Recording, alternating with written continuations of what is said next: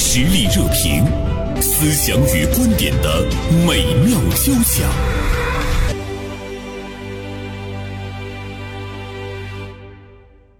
啊，最近呢，在我们大连发生了一件事儿啊。大连呢，有一位网红因为偷逃税三百五十万被查。今天，《大连晚报》名笔视线的执笔人高中华，呃，就此现象呢写了一篇文章，呃，题目还是蛮有意思的。这也是我想问的中华的第一个问题，呃，它的题目是“网红是褒义词还是贬义词？”中午好，中华，中好先生，褒义词还是贬义词？网红， 我看你文章中，我觉得你的贬要大于褒。贬义词的成分多一些。嗯如果它百分比的话，可能现在贬义词占到了百分之五十，中性词呢大概占到了百分之四十，还有百分之十的呢是褒义词。啊这因是为你自己的数字吗？还是做哎我过自比己的较严谨的我科自己学的统计？啊，这个是非科学、非官方统计、啊。网红一提起来呢，每个人浮现出来的眼网红的面容都不一样，因为都有自己关注的那一些啊，经常刷到的那一些。但是如果我们在网上搜一下的话，就会出现大量的负面信息。咱就仅拿这个脱逃税这个事儿来说，我们大连这个呢，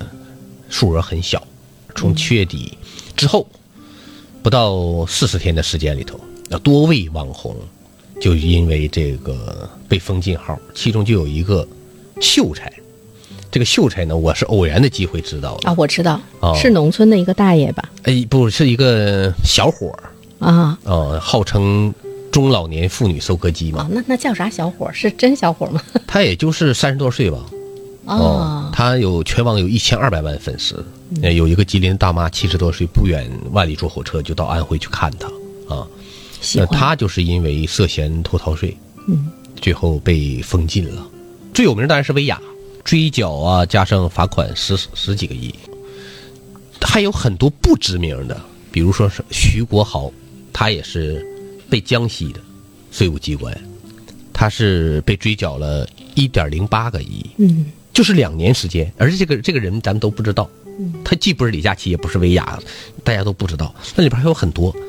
大家都不知道的人名儿，都是几千万呢、这种数额的。我觉得这个网红吸金能力也真的是让人叹为观止。以前我们都知道歌星、影星、球星挣得多啊，但是好像跟网红比起来还不行。网红这个收入它是没有天花板的，其实你歌星、影星他们是有的呀，他们是有个价码的呀，但网红这个是没有的，因为你歌星、影星，你毕竟要出去唱，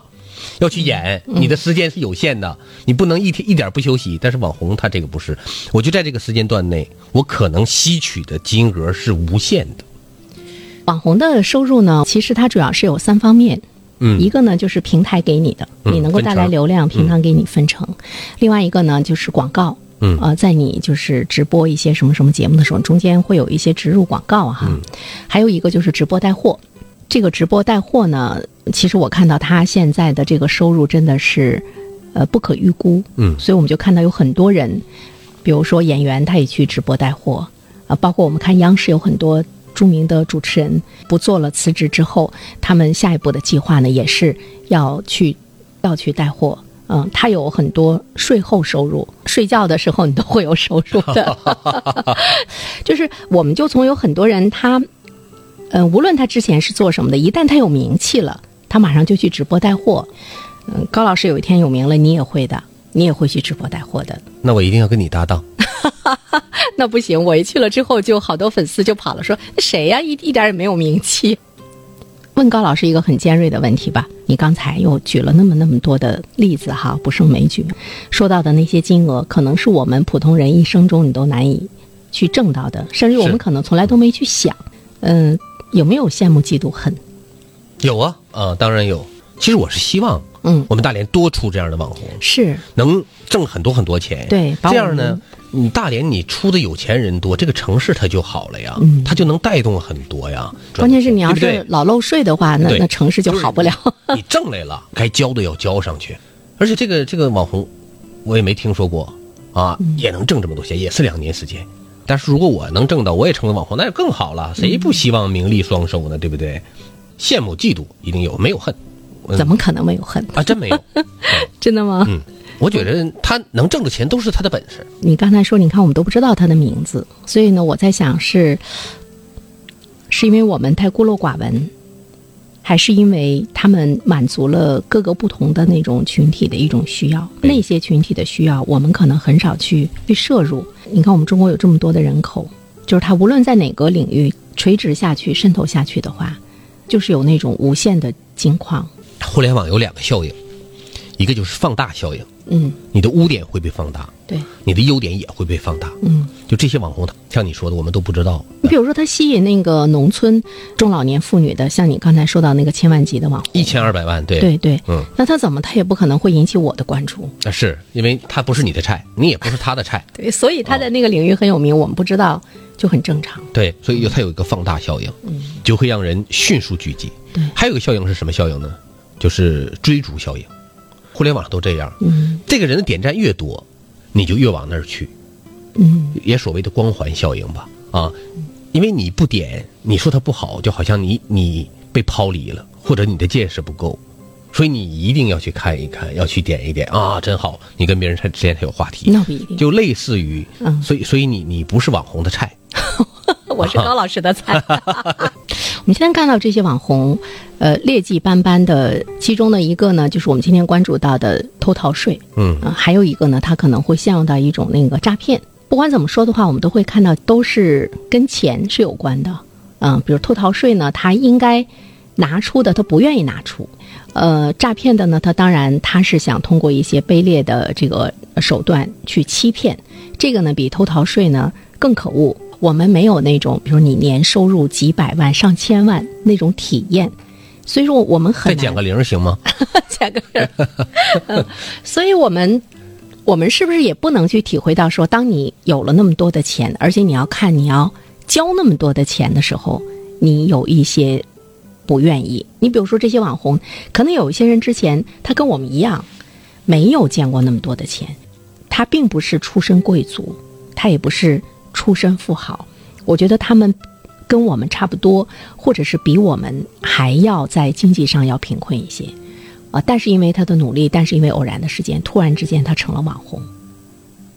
他从来没有见过他挣过那么多的钱，但是在他的一生中，他也从来没有过给予。所以当他发现他还要交那么多税的时候，对他来讲也是一个震惊。所以我觉得，对于这些人来讲，他是不习惯的。嗯，这里面它是其实它就是一个对人性的巨大的考验，还不是说你有没有道德戒律呀、有没有这个法律常识啊？是，你说的一点都没错，咱就说这个事嗯儿我啊。们会不会也那样？就第一个，这肯定是个坏事儿，啊，嗯不对，这个行为是不对的。但是第二点，你说，换了我们，也许也会犯这样的错误，嗯，也会触犯法律。他说我那么辛苦，我凭什么要交那么多税啊？从这个制度、法律的角度，这个事儿肯定是错的。它这里边涉及到一个什么呢？咱们有一句老话叫“德不配位”，突然到了一个很高的位置，可是你的积累没有到，嗯，这个位置实际上会让你摔跟头的，摔得很重。嗯它其实还有一个叫做“钱不配位”，钱也是一样的，嗯你这个钱突然之间积累到这儿了，可是你其他的建设没有跟上，对，这个钱只能成为你堕落的一个诱因。假设一下，嗯，要是我们突然有了几千万、上亿，我们的欲望被无限的满足，你就会想，这个世界上应该没有什么事儿是我做不到的，很容易啊，因为当你很多事儿都容易用钱去解决掉了。其实恰恰是这个世界上有很多是不能用钱解决的，但是你已经把这个事儿给忘了，因为你有太多的钱了，它就很觉得容易出现问题。觉得我我获得了一个自由了，我跟普通人比较起来，我有了一个相对的自由，甚至我再去追求那个绝对的自由了啊，。是，但如果你没有道德的戒律的话，其实你你是没有自由的。比如说，因为我之前看周润发，他说他跟他妻子商量好了要裸捐啊，他们他俩没有孩子，嗯嗯，他俩身故之后要把钱都捐到一个基金当中去啊。周润发为什么他就能这么风淡云淡风轻？因为他没有孩子。呃，一方面儿啊，第二个呢，就是他那个成功也是一点儿一点儿走起来的，他那些家财也是一点儿点儿积累的。我不敢说他就之前他就没有迷失过，对就没有膨胀过，对吧？但是他经历了很长时间，他仍然在这条路上，那他就见惯了那些荣辱，见惯了繁华，他就知道怎么去面对繁华和掌声了。听你讲的时候，突然之间脑海中出现了三个字：慢慢来。其实有一个巨大的幸运好处砸在任何一个人头上的时候，你很难说是福还是祸啊。慢慢来是一个什么样的概念？我觉得，慢慢的成功，慢慢的富有，它是需要伴随着你人性的成长、认知的成长、道德的提升，包括你的那个世界观的改变，包括你对世界的本质的那种认知，呃才会让你能够承接得住。接不住就会带来什么？接不住就会带来天大的灾难，甚至于会带来杀身之祸。 但这个里面会有多少人他，嗯，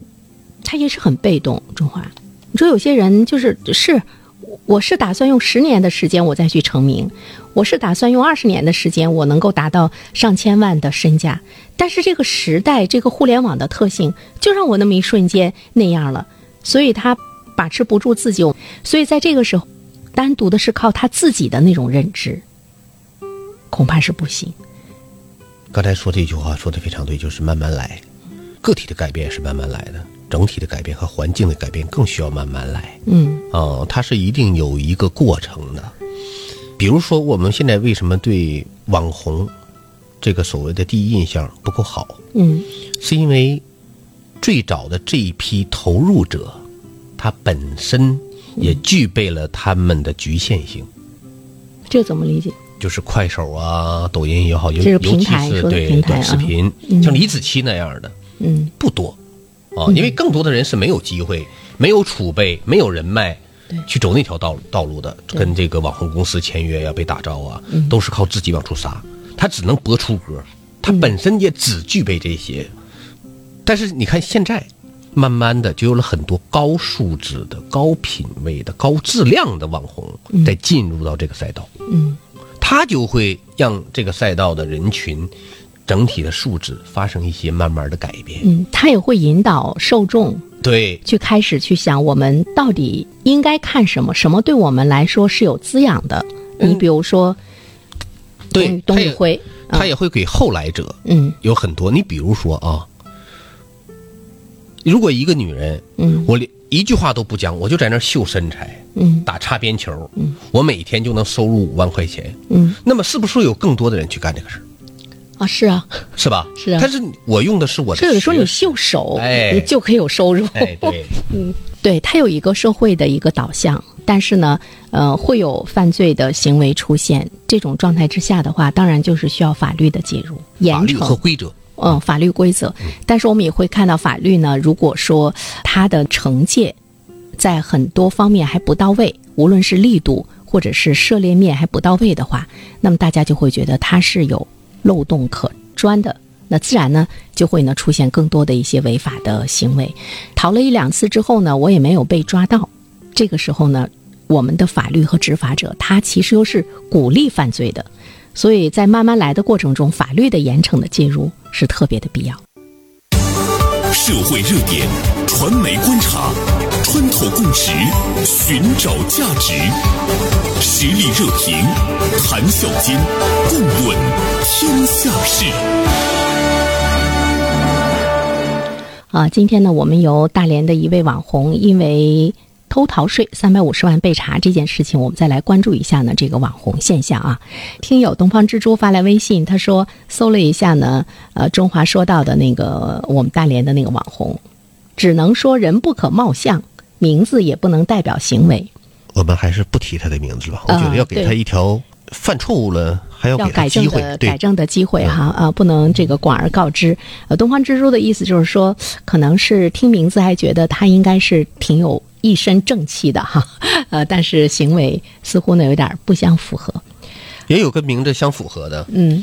比如有个说，二驴，二驴啊是他的大名吗？呃他的网名嗯啊啊，，就是要想往上红，嗯一定得起一个花名儿嗯啊，十里花场都要有魂名的 啊啊啊。二驴是个东北人，嗯小伙儿，出身底层，农村人，啥也不会，干过各种各样苦力气的活儿嗯后来他也是一样，就盯准了短视频。嗯但是他能用什么来赚钱呢？他只能靠编，编剧本儿哦，啊，那编照。那也很有才华的呀，他就能编出在来。东北的视频博主当中，有相当一部分就靠这个，嗯就编黑社会这一套。知道你是编的，但我也愿意看。嗯但是他为什么摘了呢？嗯他就在青岛搞直播，他编了一个剧本，嗯跟黑社会谈判，黑社会要把他拉出去要活埋，就引起了很大的反响。最后这个是啊我知道青岛市公安局介介入了，哦，他被拘留了十天，嗯，他的账号被无限期，因为他有，虚假行为，哎，对你就是虚假直播，知道吗？嗯造成了社会的那种不稳定。你要说拍电影，你就写我这块纯属虚构，嗯他们不，这些短视频他们就打这个擦边球，我不写我是虚构的，我也不说我是真的，但我就在那儿演。嗯不过还有一个小伙儿叫尹什么航，嗯那那都是一天的直播收入一一千多万，嗯就自己的收入啊，一千四百多万，他搞直播求婚，但连他爸那个人都是演员，他雇的，几个小时，然后他一直在这卖货，他卖完了呢，平台收到了二十三万条举报投诉，二十三万条举报，哦据说啊，给他封禁了二十三万天，大概就六百多年。做过了。但是你想啊，你即使是底层，你博得了这个之后，他们网红也是有焦虑的。我怎么还能维持？嗯，因为互联网经济、注意力经济太容易被遗忘了。是。你我怎么办？他只能更变本加厉。嗯，他要维持自己这个江湖地位我。觉得他就是，呃，寻找的是我怎么样更出圈，我的扮相怎么样更丑，更能让大家前所未见、前所未闻，才能够呢去这个记住他。所以我们就会看到，呃，就是当我们的无论是直播的土壤，还是短视频的土壤，如果呢我们一直是在呃这方面完全遵从着那个市场正确的原则的话，它就容易让人在这个所谓的正确的引导之下，他就会会扭曲。你说这个没问题。之前他出发的时候，他也不想成长成那个样子，但是我们都知道人是那样的，就是你惩戒他，就像孩子一样，他伸手去拿一件别人的东西，你狠狠地打他一巴掌，他记住了，他不会再伸手。但如果呢，你是鼓励他，他就会向着鼓励他的那个方向，他会不断的成长。所以呢，我觉得是市场正确，生意正确，结果他们把自己就养成了那个样子。记得有一位伟人曾经说过一句话，叫“惩前毖后，治病救人”。就这个时候呢，你不能靠道德去约束。其实市场是没有道德的，不要讲在市场上讲道德，那那个是无稽之谈。市场就遵从的是规则嗯啊，规则要有法律来制定。那么规则它往往是有滞后性的，，嗯对就，法律它是一定要有滞后性规的，则它是要先出现问题，是我们才能去总结这些，才去制定相相应的法律啊或者是规则。为什么有的人有前瞻性？嗯比如说俞敏洪，他就很有前瞻性，就是你就能看到稍微远一点的东西。教培在这几年这么大的风口浪尖儿当中，嗯，他们能够转身成功，第一不仅仅是运气，第二呃更不是道德，嗯它是基于很多判断的。以前的歌星、影星、球星，还有以前的老板，他们都是成功人士。他们其实，在某种情况下和这个网红很像，很多都是一夜暴富的。为什么那一段时间就是在十年甲 A 期间，乱象频发？为什么他们突然之间就成一个月挣几百块钱，变成了挣几万块钱？那是个什么概念？就出现了跟现在网红是一样。所以网红这个事儿是这几年出现，但网红这个特质，它不是现在才有的。但是那个时候呢，经过国家的出手整顿，慢慢的它就变好了。对。说到这个网红乱象，我们真的是寄厚望于国家的这个法律的严惩哈、那他们的确是受欢迎，他挣的那个钱是谁给他的那个钱呢？那肯定呢是有购买者、有打赏者、有喜欢的人。娱乐至死，成为了一个一个主流或者是一个方向的时候，其实这个市场它也是不正常的，就是它需要一些呃其他的那个声音来出现，比如知识的传播者，他们其实也可以叫网红。我前不久呢看到那个杨澜，她接受一个媒体的采访，主持人问她一个问题，说：“听说你现在也直播带货了，大家对你的这个反应就是特别不好，说，哎，你怎么还能去直播带货？你还卖那个什么床上用品、女士内衣什么的哈，就觉得好像跟你的那个知性媒体人的那个形象不太相符合。杨澜她这样说，她说。我在传播一些文化和知识的时候，其实我想到的就是输出。这个过程其实呢，我是有投入的。我们有的时候我们是拿自己的钱去做市场的，甚至于我们在做这件事情的时候，我们没有丝毫的盈利。但是呢，我我去做直播带货呢，我是完全我是适应现在市场的需求。其实我们要去想一个问题，就是，呃，在市场的需要和你的输出之间，你怎么去达到一个平衡？真正的，我们要让更多的好的、优质的那个内容，它能够大量的呈现。那么，我们的投入在哪里？国家的有关部门，它在这方面有没有一个有意识的这样一个投入？因为人们喜欢娱乐的东西，这是天性，他就喜欢开心。来，给爷跳一段儿，来，给爷舞一舞，对吧？不管男性女性，你都是想放松嘛。那么，怎么样让有滋养的这样的这个传播站稳脚跟？你比如说中华，你也在做那个短视频，嗯，呃，中华呢是一直在给大家讲我们传统文化的经典中涉及到的一些故事哈，嗯，呃，讲的趣味儿横生，但是在这个过程中你会发现，哎，我付出了那么多的努力，但是呢，我可能没有一个搞笑的、扮丑的人家出来嘎嘎嘎几分钟，那个点击量去上升，你怎么样能够去坚持下去？现在整个网络会有特质啊，就是低质化、嗯媚俗化。我举两个例子，第一个例子什么呢？家长会老师提出了一点说，建议孩子不要看短视频。嗯，为什么？现在孩子这审题啊，题目都看不全，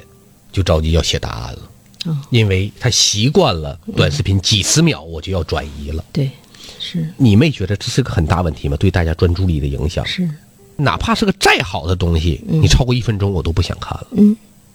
你也明知道它好， 对，就像我的东西不走红，嗯因为它长，你没有耐心。但是想一想，就几分钟的都时间啊，嗯我们都拿不出来。以前我们无论在电子、电视上、报纸其上，实也不长，那个也就五六分钟，但啊对大家没有耐心。我们做一个东西，我们有的时候好东西那时候是有人看的，嗯，大家还很欣赏的，也能看得进去。其实，在这个东西，他自己也提高了。但是现在像你说的，嗯，娱乐至上，娱乐至死，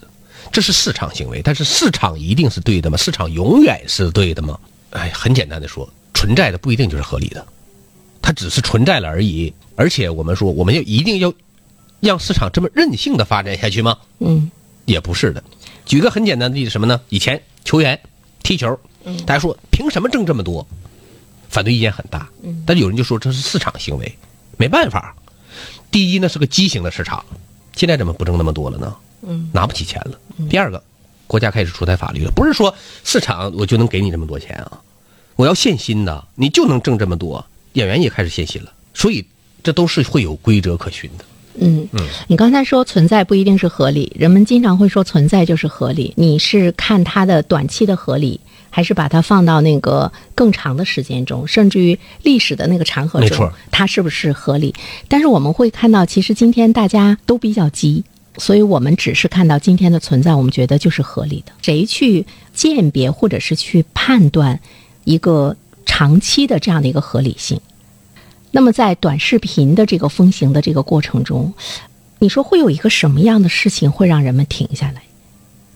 不会，这是不可逆的。有没有更多的人停下去想，我需要的那个东西，它对我要有滋养，要有成长？当问题暴露的足够多，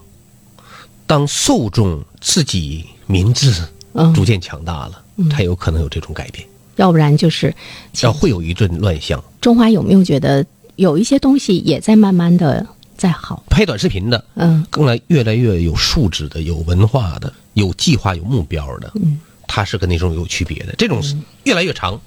假以时日，嗯，它就会发生一些改变。我就突然之间想起前不久我们说的上海夜校那个话题。上海夜校有很多知识的传播者、记忆的传播者是来自于高校的老师，而且这些孩子们呢，年轻人他去上海夜校，他是五百块钱，十二次课五百块钱，他能学到各种各样的技艺，嗯，呃，包括什么这个学京剧啊、学相声啊，他把自己从那个短视频手机中他给抽离了出来。传授者他肯定没有那种非常丰厚的收入，他他们还是高校的老师，所以那个课的品质非常好。就是我觉得，当有这么多的人牺牲自身的利益、时间，来开始为社会贡献真正的文化知识的时候，他才能够会引导我们的年轻人没错有。有转向。是对，是所以鼓励大家都去当网红，当一个能挣钱的网红，当一个守法的、有正能量的网红。我也期待着你早日红，我好给你打下手。谢谢。